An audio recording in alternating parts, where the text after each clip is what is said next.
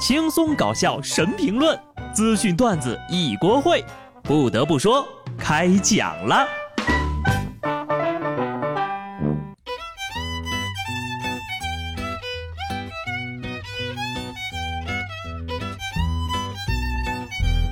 Hello，听众朋友们，大家好，这里是有趣的。不得不说，我是机智的小布。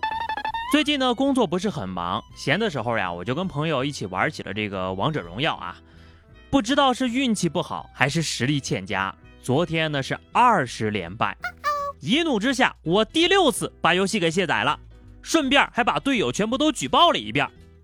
因为你永远都不知道你的队友是什么样的人。中国互联网信息中心网站十三号发布了二零一九年全国未成年人互联网使用情况研究报告。二零一九年呢？我国未成年网民规模为一点七五亿，未成年人互联网普及率达到了百分之九十三点一，其中呢，有一半以上的小学生都会玩手游。不得不说，我觉得这个报告不够严谨。就我认识的小学生啊，十个里面十二个都会玩手游。玩归玩，闹归闹，是吧？孩子们用手机还是应该多多的正确引导，保护好我们的未成年人，毕竟。他才是我们社会的未来呀！有的家长呀，为了不让孩子输在起跑线上，也是下了血本了。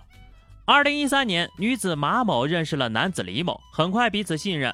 二零一六年，这马某的女儿该上小学了，李某说呢，可以少花一点钱进到西安东郊的一所小学，马某就决定啊，托他去办上学的事情。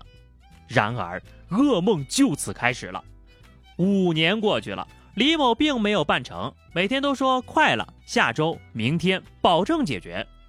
五年的时间啊，被骗财骗色的马某呢，害怕被家里人知道，每天就撒谎说带孩子上学，其实就是到处晃悠，按照学校的作息时间呢出门回家。直到熟人打电话来说那个李某自首了，他整个人都崩溃了。不管你们信不信啊，反正她老公是信了。这个故事的标题应该是“漂亮妈妈为情郎赴汤蹈火，不惜耽误孩子五年学业，孩子他爸开局领盒饭，坟头绿草春风吹又生。”不得不说，家里其他人啊，但凡多关心孩子一句，问两句在学校学的是什么，或者偶尔呢去接一下孩子，也不至于五年没有学上吧。世界上有一件事情非常可怕，就是做父母的不用考试，不靠谱的家长呀太多了。北京一位资深亲子鉴定师口述，父亲带着双胞胎去做这个亲子鉴定，居然有一个不是亲生的，这个概率啊比中彩票还低，必须在很短的时间内同时跟两个男人同房。他对这名父亲说呢：“哎呀，其实你很幸运，至少有一个是你亲生的呀，这不巧了吗？这不巧了吗？”您出来的早，我进去的晚，我们俩是不是得拜的街坊？我就想知道啊，这个很短的时间究竟是有多短？是一个人躲在衣柜里看着另外两个人同房的那种吗？没想到呀，这孩子他妈也是一位隐藏的时间管理大师。这绿帽车开的呼呼的，车轱辘都差点压脸上，而且绿的特别绿出奇迹。别人呢，父爱如山体滑坡，这位的父爱。却是错付了呀！正是有这种迷之操作，故事会呢从来都不缺素材。当然了，奇葩的事儿呢有调侃的价值，但我们要提倡正确的爱情观。对一段感情的忠诚，是人区别于其他动物的重要标志。前几天呢，湖南湘西一女子呢驾驶着蓝色玩具车在十字路口闯红灯，旁边还坐着孩子呢。后面呢跟着一辆粉色的玩具车，由一个男子驾驶。交警在巡查的时候呢，就把这个车呀给拖走了。这就是玩 QQ 飞车的情侣长大了呀！你说他们童心未泯吧，还闯红灯；你说他们不怕死吧，还带着孩子。这到底是想干嘛呀？共沉沦吗？好好想想啊，想好了再开车。就这年头啊，有些人的行为多多少少呢沾点脑瘫。温州的葛女士骑着共享单车在路口闯黄灯，与右侧车道直行而来的轿车发生了碰撞，葛女士呢整个人被撞翻了。交警判定，这葛女士呀闯黄灯，承担事故的主要责任。而因为这辆共享单车的锁已经被破坏了，挂上了葛女士自己的锁，成了她的思想单车。所以呢，本次的损失也全部由她思想。为什么？为什么只能点赞一次？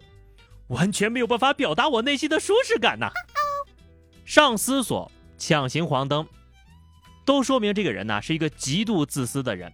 多行不义必自毙，就算今天呢你没有被撞到，明天也必然会翻车。